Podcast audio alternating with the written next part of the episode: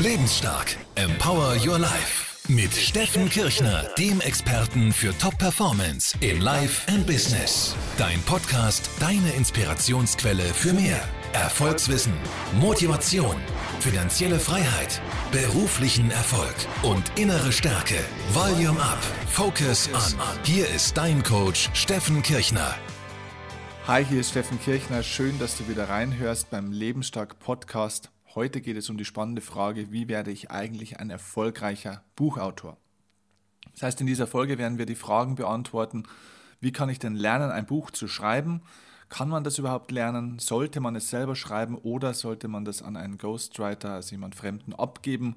Wenn ja, wer ist denn da auch gut und was kostet sowas? Wie finde ich auch einen richtigen Verlag, einen seriösen Verlag? Wie gehe ich daran? Wie werde ich bei so einem Verlag genommen? Und wenn mein Buch denn dann tatsächlich auch mal verlegt ist, was sind so die entscheidenden Schritte, dass das Buch auch ein erfolgreiches Buch wird? Das heißt, es sich, dass es sich auch gut verkauft. Und dazu könnte ich euch natürlich jetzt einiges sagen, weil ich ja schon das ein oder andere Buch geschrieben habe, auch erfolgreich. Aber ich glaube, dass wir immer von den Besten lernen sollten. Und deswegen habe ich vor einiger Zeit für euch ein Interview mit der absoluten Institution und Kapazität in Deutschland, der Ute Flockenhaus, geführt. Die Ute Flockenhaus hat in ihrem Leben schon über 1000 Bücher erfolgreich auf den Markt gebracht, als, also in ihrer Funktion als Beraterin, als Coach, hat mit unzähligen Autoren gearbeitet und weiß wie keine zweite, worauf es da ankommt, um ein erfolgreicher Buchautor zu werden. Und ja, dieses Interview möchte ich euch nicht vorenthalten. Ich hoffe, es wird euch viele spannende Fragen beantworten, sodass ihr dann auch als Buchautor in eurer Zukunft mit eurem Buchprojekt erfolgreich werdet. Viel Spaß mit diesem Interview und let's go.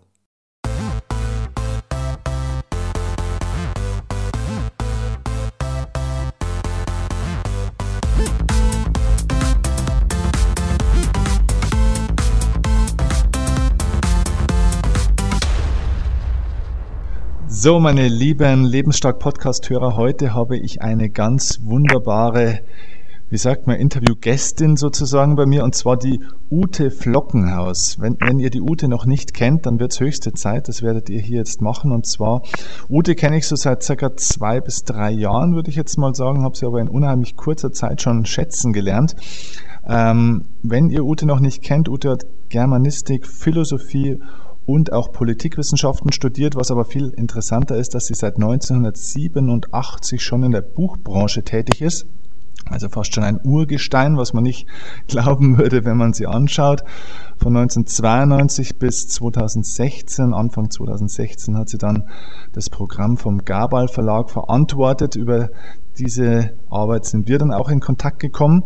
Sie hat diesen Verlag mit aufgebaut und hat an der Produktion von über 1000 Büchern und ganz vielen anderen Medien auch mitgearbeitet und hat das sozusagen wie als Hebamme auf die Welt gebracht und hat natürlich unheimlich einzigartiges, ähm, weitreichendes, tiefgründiges Buch-Know-how, hat mit unheimlich vielen Autoren gearbeitet, auch neben mir natürlich ganz vielen internationalen, wirklich äh, erfolgreichen Bestseller-Autoren, wie zum Beispiel Tim, äh, Tim Ferriss, Stephen Covey, Tom Peters, Vera Birkenbiel, Bodo Schäfer und wie sie alle heißen. Ja, und heute unterstützt die Ute Flockenhaus Autoren und Verlage die eben ja, neue Buchideen haben bei der Konzeption, bei der Produktion von diesen Büchern, ist Hochschuldozentin für Management, Trainer an der Steinbeis Hochschule in Berlin, selbst natürlich auch Buchautorin und nicht zuletzt eines der wichtigsten Punkte, sie ist ein ganz, ganz wunderbarer und lieber Mensch und deswegen, liebe Ute, herzlich willkommen in der Lebensstark Podcast Show. Schön, dass du dabei bist. Wie geht's dir?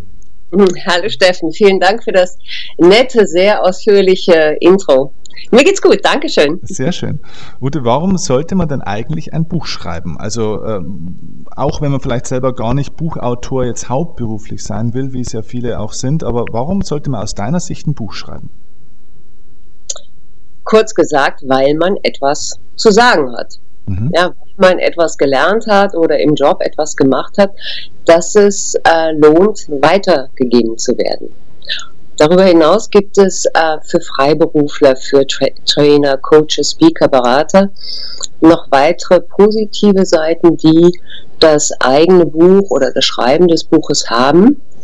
Zum einen, das Buch verschafft äh, dir als Trainer, du weißt das, als Trainer, als Coach, als Speaker natürlich öffentliche Aufmerksamkeit. Mhm. Heißt, man wird durch das eigene Buch zu jemandem, der etwas zu sagen hat, der eine Autorität im Themenfeld des eigenen Buches ist.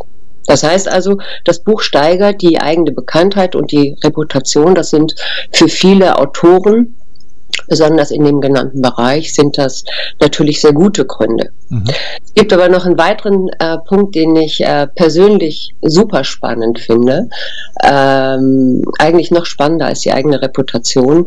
Ein Buch zu schreiben bedeutet nämlich auch zu lernen und zu denken. Mhm auch wenn man ganz viel Praxiserfahrung hat, zum Beispiel als Verkaufstrainer, ist, äh, oder egal eigentlich welche Thematik, bedeutet das Schreiben, dass man Inhalte noch einmal anders und vor allen Dingen gründlicher durchdenkt. Man muss Thesen belegen, Informationen präzise formulieren, man muss stringent argumentieren.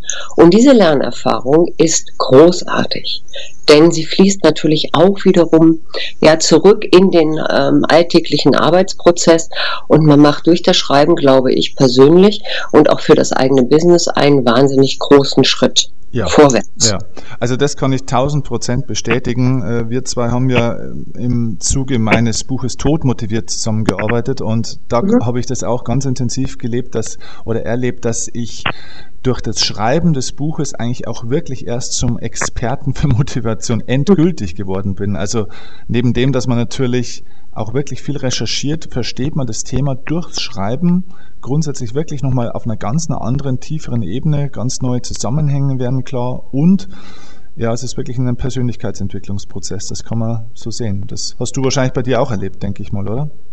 Genau, das war spannend. Also ich habe so ein kleines Büchlein geschrieben über Briefings ähm, und zwar deshalb, ähm, also gut, es hatte mehrere Gründe. Ich wollte es auch einfach äh, nochmal diesen Prozess irgendwie ausprobieren, um davon dann für meine Autoren, also für meine Kunden äh, zu profitieren und Sachen weitergeben zu können. Aber ähm, ich habe äh, äh, im Bereich Briefing ähm, habe ich eben auch über die Jahre ganz viel Erfahrung gesammelt, weil ich immer mit einem Team zusammengearbeitet habe, die gebrieft werden mussten. Und äh, da habe ich auch gedacht, ja, jetzt hast du das irgendwie 20 Jahre lang gemacht und das nochmal auf den Punkt zu bringen und zu strukturieren, mit Beispielen zu belegen, sich zu überlegen, wie mache ich das nachvollziehbar für den Leser, ist eine ganz andere mhm. Geschichte. Mhm. Jetzt gibt es doch so viele Leute, die dann sagen, Mensch, aber ich, ich kann nicht schreiben. Ja, ich, ich kann es einfach nicht. Ja, mir fällt da nichts ein oder ich kann gut reden, aber ich bringe die Dinge nicht auf den Punkt, wenn ich es wenn ich's schreiben soll. Ich zerreiß dann wieder meine ganzen Blätter und der Papierkorb quillt über, aber es kommt nichts raus. Was sagst mhm. du solchen Leuten? Ja, naja, es gibt Menschen, denen fällt es leicht zu schreiben und anderen fällt es eben nicht so leicht. Ne? Also das ist wie mit allen anderen Fähigkeiten auch. Ähm, mir ist es halt immer leicht gefallen, ähm, weil ich irgendwie von, von ähm, klein auf eigentlich ganz viel geschrieben habe, Tagebücher, so fangen auch viele an. Äh, grundsätzlich ist Schreiben eine Übungssache. Mhm je mehr ich übe, desto besser werde ich und desto leichter wird es mir auch fallen. So ist das ja bei, bei allen Sachen. Und äh, es gibt ja auch diese, diese bekannte äh, 10.000 Stunden Regel, so ist die, mhm. heißt die, glaube ich. Ja. Malcolm Gladwell, ähm, die er dem Geniegedanken sozusagen entgegenhält und ähm, damit sagt, dass große Erfolge etwas mit Leistung, mit Training zu tun haben und nicht vom Himmel fallen. Oder wie es so schön heißt, Erfolg erfolgt. Und das stimmt eben auch. Ja? Also wenn ich nur vor der Glotze sitze und nichts tue, erfolgt auch wirklich nur eines, nämlich dass, man, dass der Schwabbelbauch immer größer wird. Also Schreiben ist äh, Übungssache. Und wenn man es nicht so gut kann, dann kann man sich natürlich auch helfen lassen. Und äh, die Finessen des Schreibens, wenn die sie denn nicht äh, übers Üben kommen, dann äh, gibt es da auch Schreibprofis, die einem zeigen, wie emotionalisiert man einen Text, wie so soll ich Füllwörter rausschmeißen, wie formuliere ich klar und überzeugend. Also das kann man sich natürlich auch zeigen lassen. Ja. Einer der wertvollsten Tipps dazu, die ich mal von einem amerikanischen Kollegen gekriegt habe, äh, Gittemer heißt der, den kennst du vielleicht. Ähm, den habe ich mal gefragt, wie er es geschafft hat, so erfolgreich zu werden und was er mir als wichtigsten Tipp mitgeben würde. Und mhm. das werde ich nie vergessen. Er hat damals zu mir gesagt, äh, verwende 80 Prozent der Zeit, die du bisher für Fernsehkonsum verwendest, äh, ins Schreiben. Und, du, und er hat das gesagt, und dann wirst du Millionär innerhalb von drei Jahren. Also das ist dann wieder so dieses amerikanische, ne? Think big. Aber im Endeffekt hatte er recht und seitdem äh, zwinge ich mich eigentlich tatsächlich dazu, jeden Tag zu schreiben und wenn es bloß zehn Minuten sind. Mhm, es, genau. es ist wirklich so, wie du sagst, ja. Es ist dieses tägliche Schreiben. Aber was sagst du Leuten, wenn die sagen, ich weiß aber nicht, was ich schreiben soll?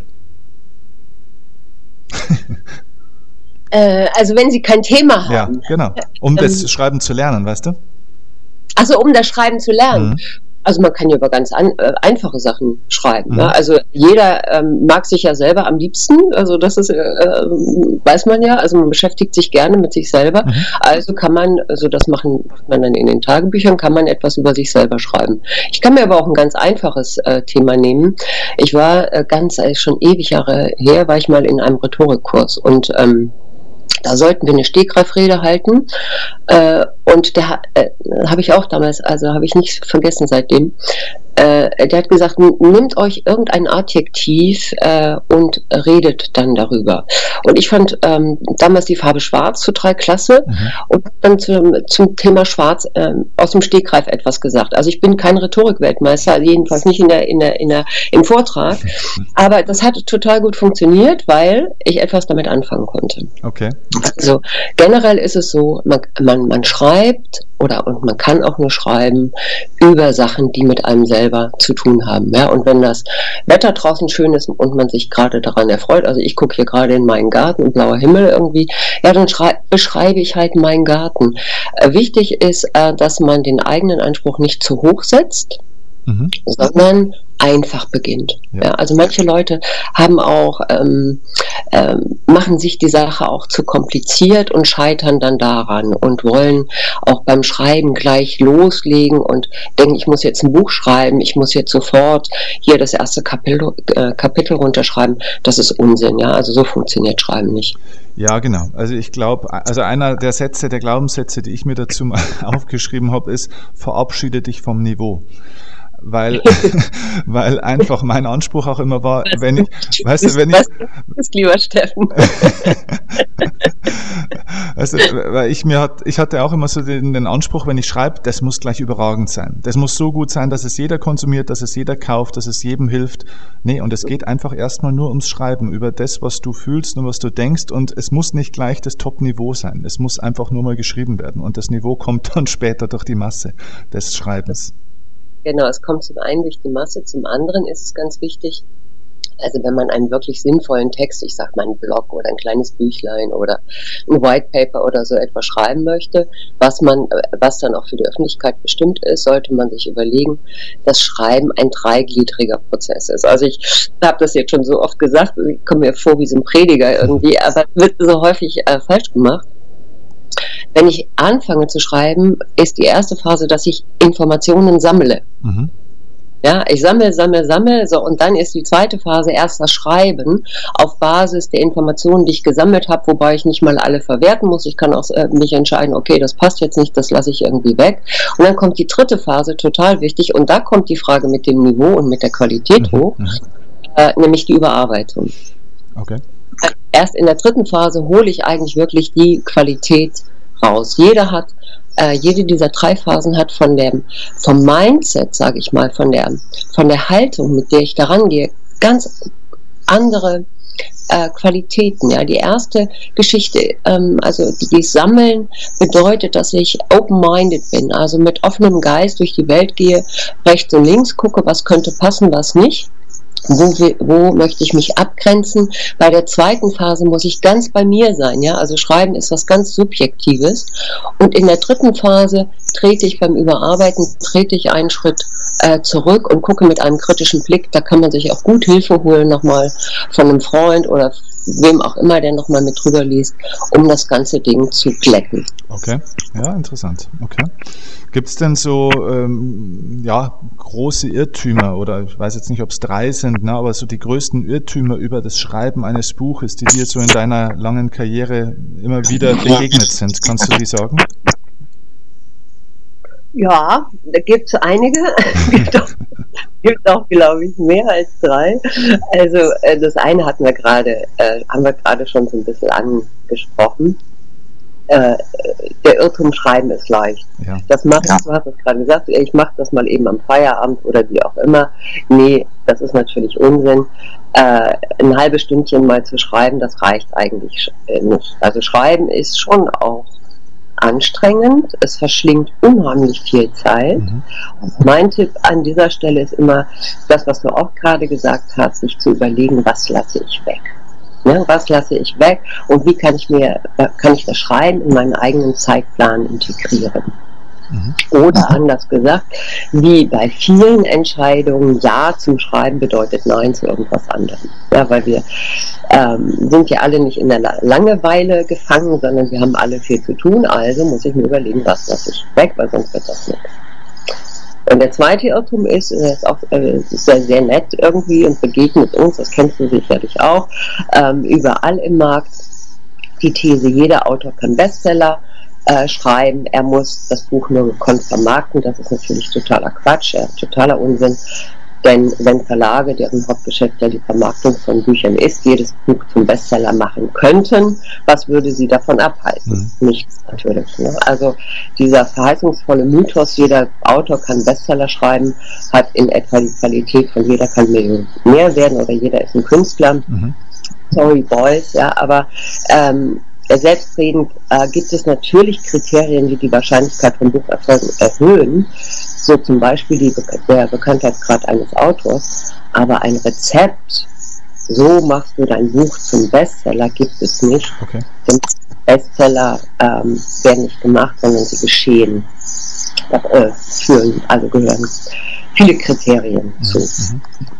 Und das dritte vielleicht noch wichtiger, also der liegt mir auch sehr am Herzen, weil das ist auch etwas, was ich in meinem Coaching oder auch beim Lesen vieler Texte äh, feststelle, ist, dass der Leser zu wenig vorkommt. Ja, der Autor hat irgendwie einen Zungeblick auf sein Thema entwickelt. Ähm, man neigt auch äh, ein bisschen vielleicht zur Selbstverliebtheit. Ähm, und ist zu wenig darauf fokussiert, den Leser zu begeistern. Also das sind mal so drei, es gibt die wieder. Mhm. Ähm, mhm. Äh, was ist denn so aus deiner Sicht das Wichtigste, was ein gutes, erfolgreiches Buch haben muss, um also erfolgreich auch werden zu können? Ähm, also kurz gesagt, ähm, muss ein Buch Nutzen bieten. Mhm.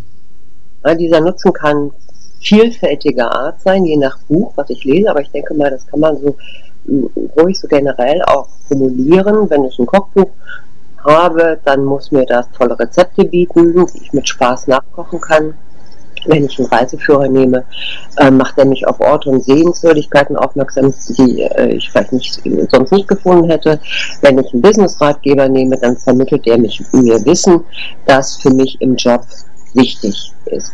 Also ein, ob ein Buch gut oder schlecht ist, entscheidet sich wie eigentlich bei jedem Produkt. Ja, ähm, an dem Nutzen für den Käufer respektive den Leser.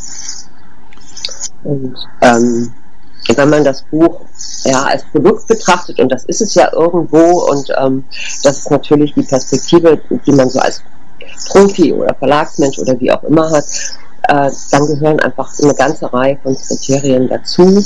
Ähm, es ist dann gut, wenn es rund ist, wenn es Kriterien wie Inhalt, Stil, Relevanz, Unterhaltungswert Absenderkompetenz des Autors, Verpackung und so weiter. Also wenn das alles stimmt, wenn das Gesamtpaket rund ist, dann ist es gut. Okay, also das heißt, um es dann mal auf einen Nenner zu bringen, die wenigsten Leute sind ja da jetzt, sage ich mal, ähm, ausgebildet in sowas. Also wie verpacke ich ein Buch gut, wie mache ich ein Buch unterhaltsam und so weiter und so fort. Das heißt, im Endeffekt ist es doch dann auch da wieder entscheidend, sich jemand an die Seite zu holen, eine oder mehrere Personen, die einen da unterstützen, um dieses Buch zu einem guten Buch zu machen, oder? Wenn ich jetzt vielleicht nur ein Fachexperte bin, sollte ich dann aus deiner Sicht versuchen, das auch wirklich alles zu lernen, es auch dann wirklich zum guten Buch zu machen, oder soll ich mir da Hilfe holen von außen? Also ich glaube, dass ähm, zumindest, wenn ich Erstautor bin, bin ich völlig überfordert mit all diesen Erfordernissen, die ähm, der Markt verlangt. Also die Zusammenarbeit mit, dem, mit den Verlagen, der Vertrag, das Schreiben des Buches, das Marketing. Ich glaube, ich bin überfordert. Das heißt, ich tue gut daran, mich entweder mit Kollegen auszutauschen oder mir Hilfe zu holen. Und man sieht das ja auch immer so ganz schön an den wahnsinnig langen Dankesworten in den Büchern, wer alles beteiligt ist. Und ähm, das wäre zum Beispiel auch ein Irrtum. Schreiben ist ein einsames äh, Geschäft, das ist Quatsch. Ja.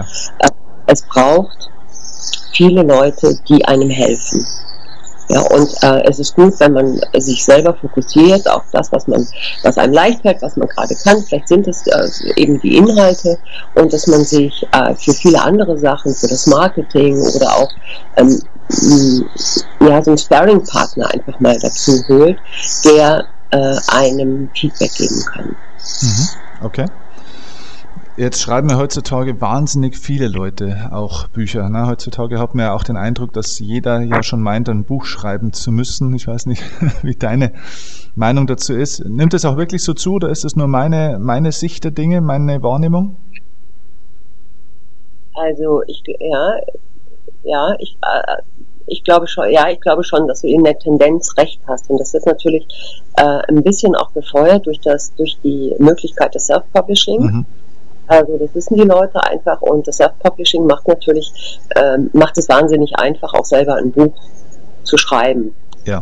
Genau, also Self-Publishing für alle, die jetzt noch nicht so fit sind, also einfach die Möglichkeit im Selbstverlag sich praktisch ein Buch selbst praktisch wie zu drucken, Book on Demand und so weiter.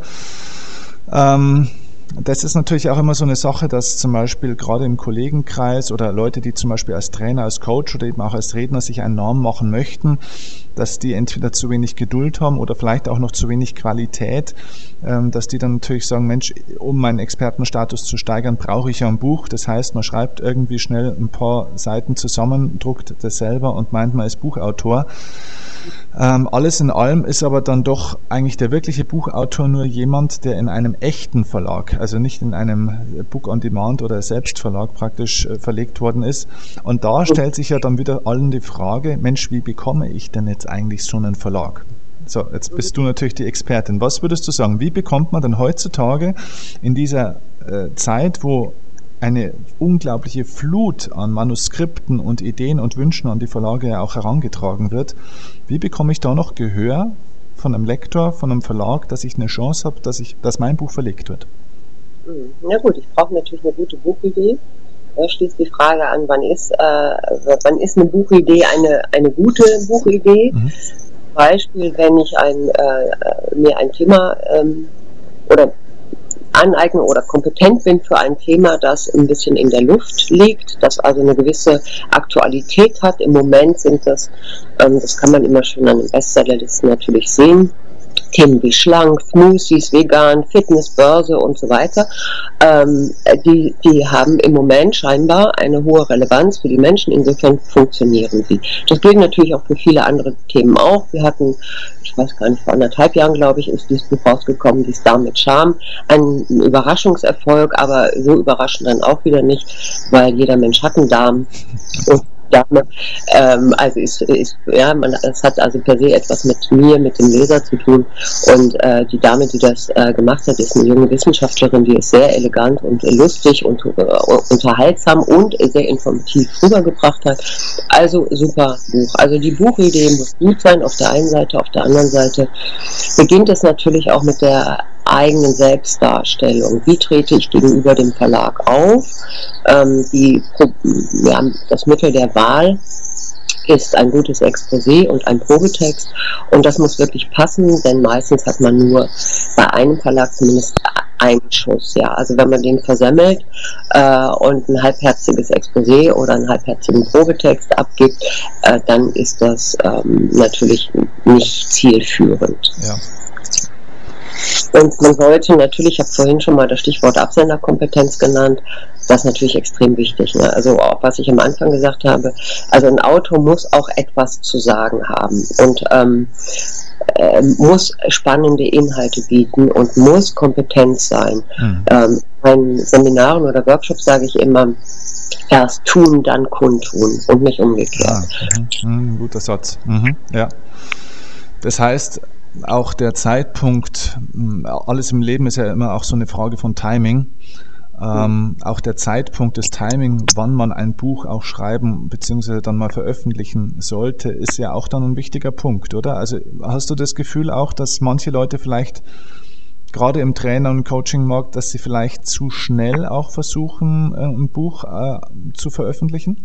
Absolut, absolut. Also ist auch meine Erfahrung so, ich äh, mache jetzt das Autorencoaching ungefähr seit einem Jahr und da gab es schon auch ähm, gab es schon, schon einige Fälle, ähm, wo die Autoren dann nochmal zurückgerudert sind und wir nach einem Gespräch festgestellt haben, nee, der Zeitpunkt ist einfach noch zu früh.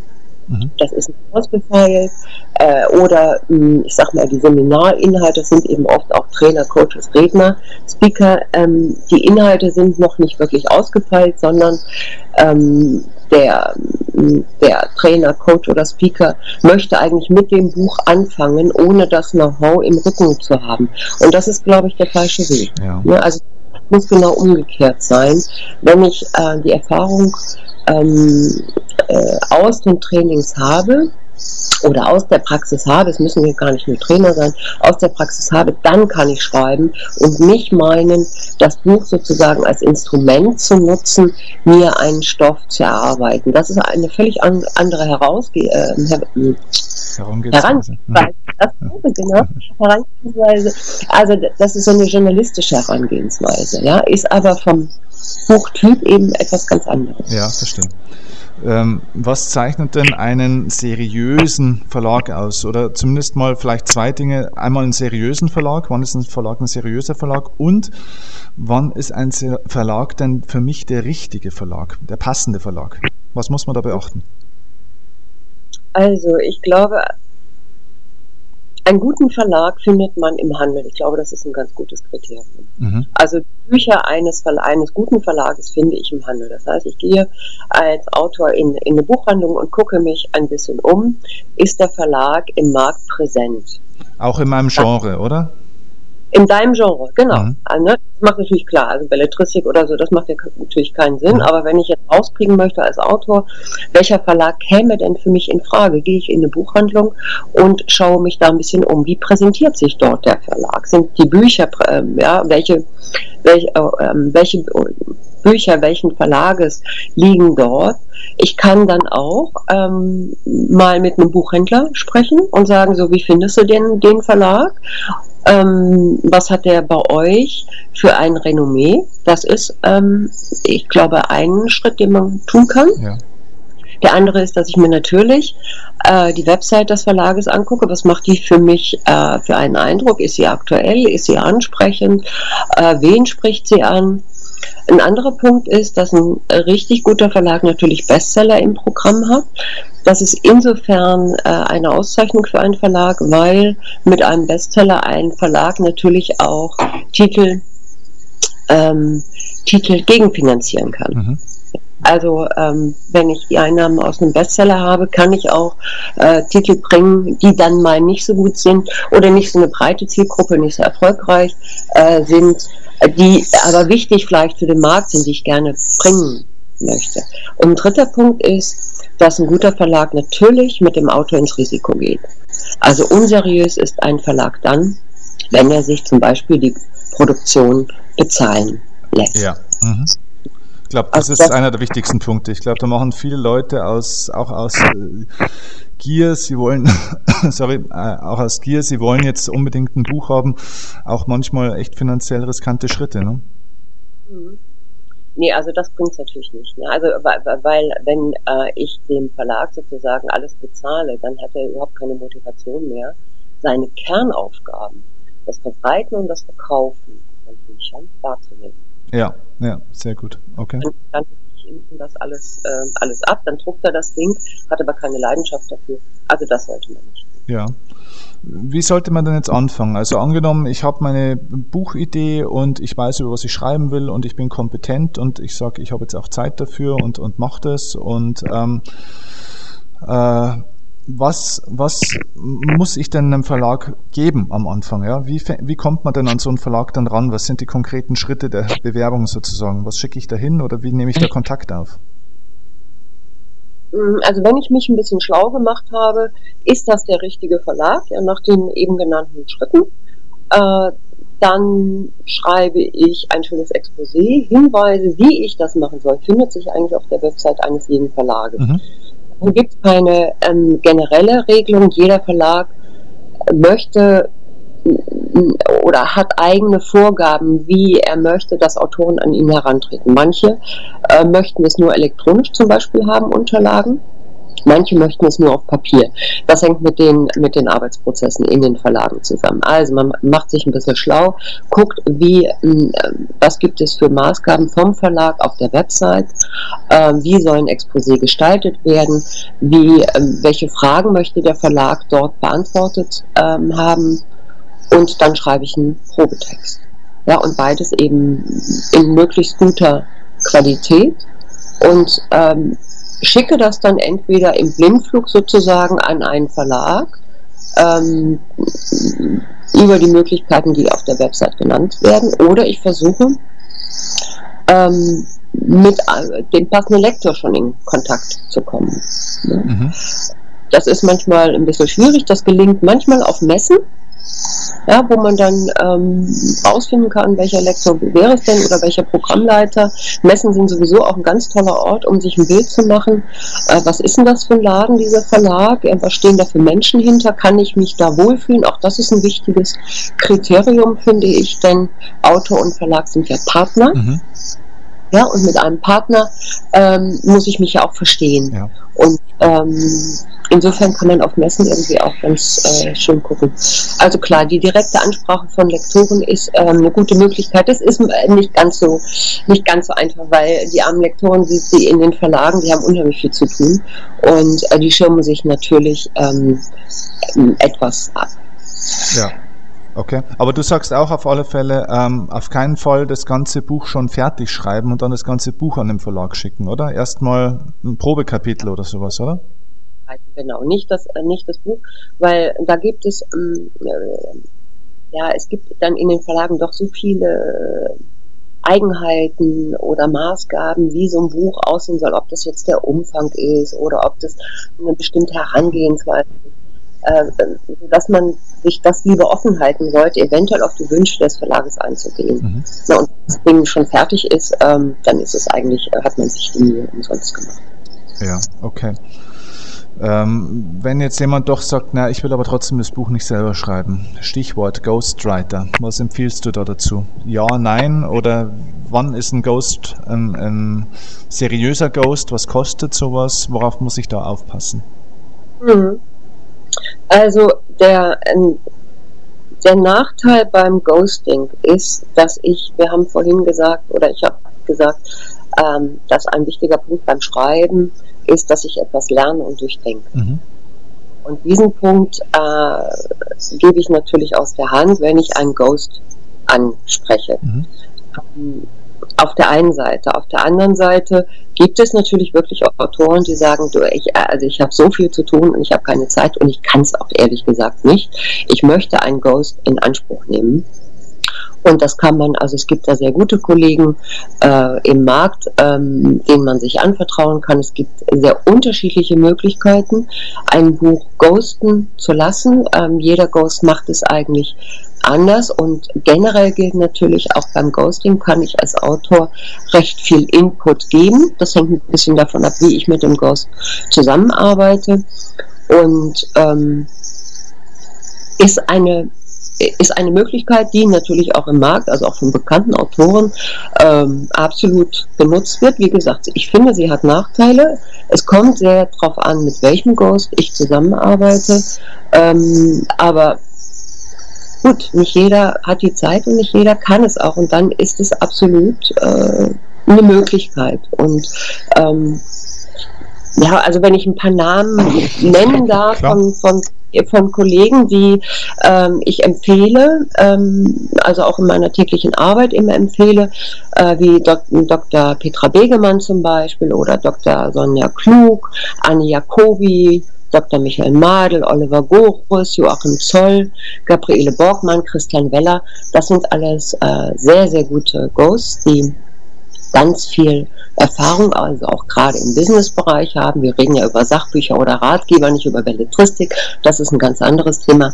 Aber die in diesem Bereich unheimlich viel äh, Erfahrung haben und die natürlich gute Bücher schreiben und den Autor auch gut beraten. Okay, super.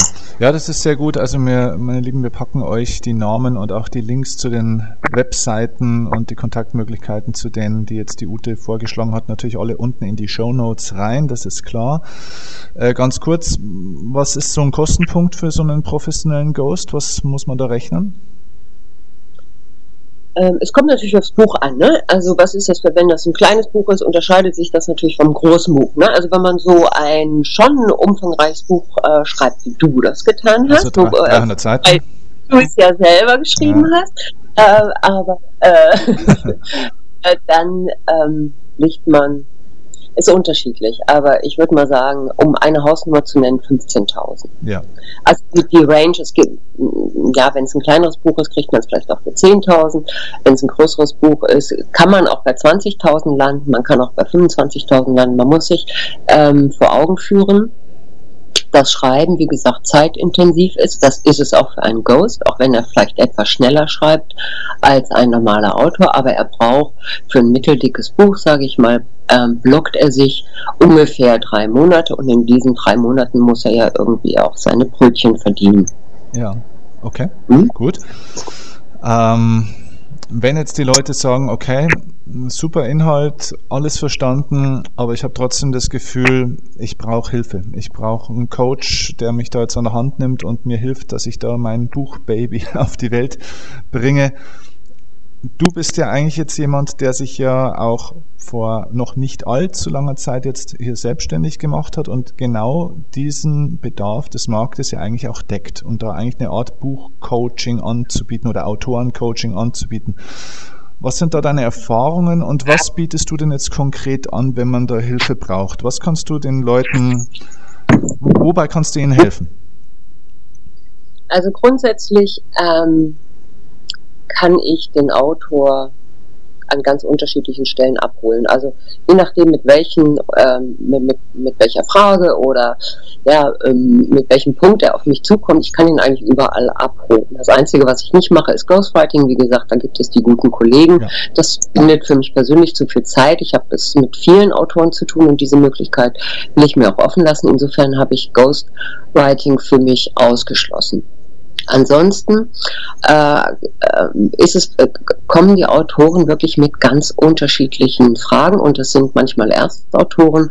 Am Freitag hatte ich aber auch eine Anfrage von einer Autorin, die hat schon zehn Bücher geschrieben und die sagt, so jetzt will ich es irgendwie mal richtig machen und äh, meinen Prozess optimieren. Und dann sage ich, jawohl, freue ich mich drauf, super. Können wir gerne zusammen machen.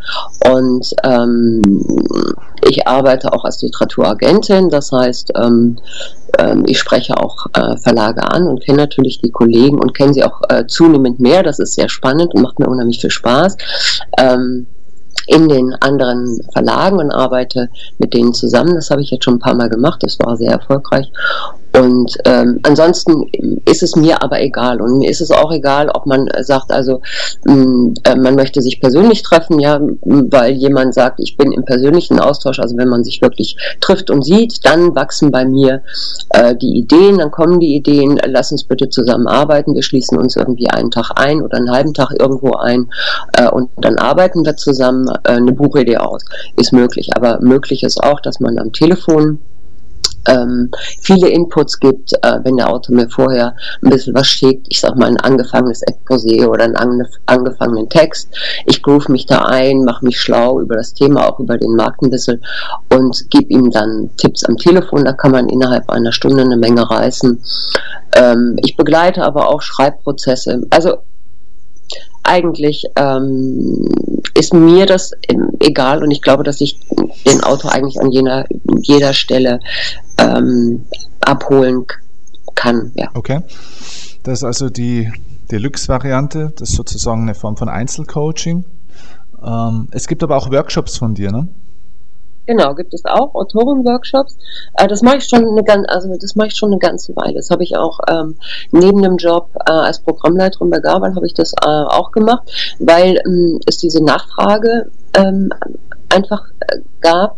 Denn es ist so, dass innerhalb von den Verlagen, die, wie gesagt, die Lektoren unheimlich wenig Zeit haben für die individuelle Arbeit mit Autoren. Und mich hat das immer genervt. Also ich fand das immer total schade, wenn du dich daran erinnerst an unsere Zusammenarbeit. Da haben wir zwar äh, gesprochen, wir hatten Telefontermine und so weiter, aber man muss das immer begrenzen, ja. Und wenn man sich dann eine Stunde mal Zeit nimmt für einen Autor, äh, dann ist das schon recht viel, weil man einfach so wahnsinnig viele Autoren betreut. Das hat mich immer genervt und dann habe ich einen Autorenworkshop entworfen, wo ich mir wirklich einen Tag Zeit nehme äh, und äh, ein Programm entwickelt habe für diesen Workshop, wo ich sehr, sehr viele Fragen, will ich sagen alle, ja, ähm, ich mag solche Superlative nicht, aber sehr, sehr viele Fragen, die Autoren haben, ähm, beantworte und wo die Autoren auch an ihrem eigenen Konzept äh, im Workshop arbeiten, Feedback von mir bekommen oder auch äh, zu Teilen aus der Gruppe bekommen. Und das ähm, ist äh, sehr schön. Das ist so eine geschützte Atmosphäre und es ist sehr intensiv und macht wahnsinnig viel Spaß. Und das werde ich sicherlich auch weitermachen. Also ich habe jetzt gerade den neuen Workshop, der findet am 29. April statt in Bremen. Ähm, äh, den, da habe ich gerade den Flyer gestern fertiggestellt. Ähm, also das ist auch eine, eine, sehr gute Möglichkeit, um viele Aspekte des Buchschreibens, auch des Marktes, der Zusammenarbeit mit den, äh, mit den Verlagen, wie tickt überhaupt dieser komische Buchmarkt, äh, um sich da info zu informieren. Okay, also diese ganzen Infos über die Termine und wie man dich auch kontakten kann, kriegt man wahrscheinlich über deine Webseite, denke ich mal. Ähm, ja. Packen wir auch alles unten in die Show Notes, dass die Leute auch dann Kontakt zu dir aufnehmen können, in Scharen. also ich, ich, kann euch da auch wirklich aus meiner eigenen Erfahrung sagen, ähm, unsere Zusammenarbeit ist ja wie gesagt in dem Zuge von meinem Buch Tod motiviert entstanden.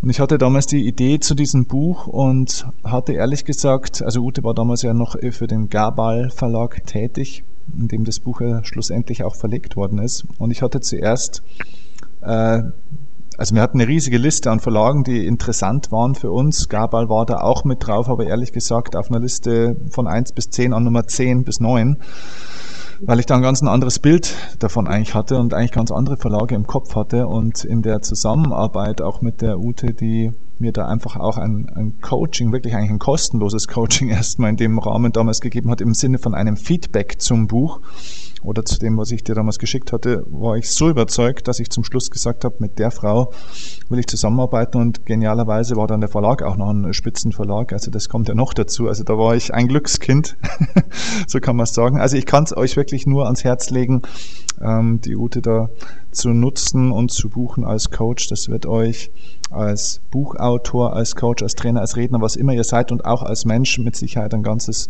Stück weiterbringen. Also das ist zumindest meine Erfahrung. Ähm, Ute, zum Abschluss, ich sage immer so flapsig diesen Spruch, ich finde, jeder Mensch auf der Welt sollte eigentlich mal ein Buch geschrieben haben. Ja. Würdest du den, den, diesen Spruch von mir so unterschreiben oder was sind deine Gedanken oder Gefühle dazu? Oder würdest du ihm widersprechen? Ist alles möglich.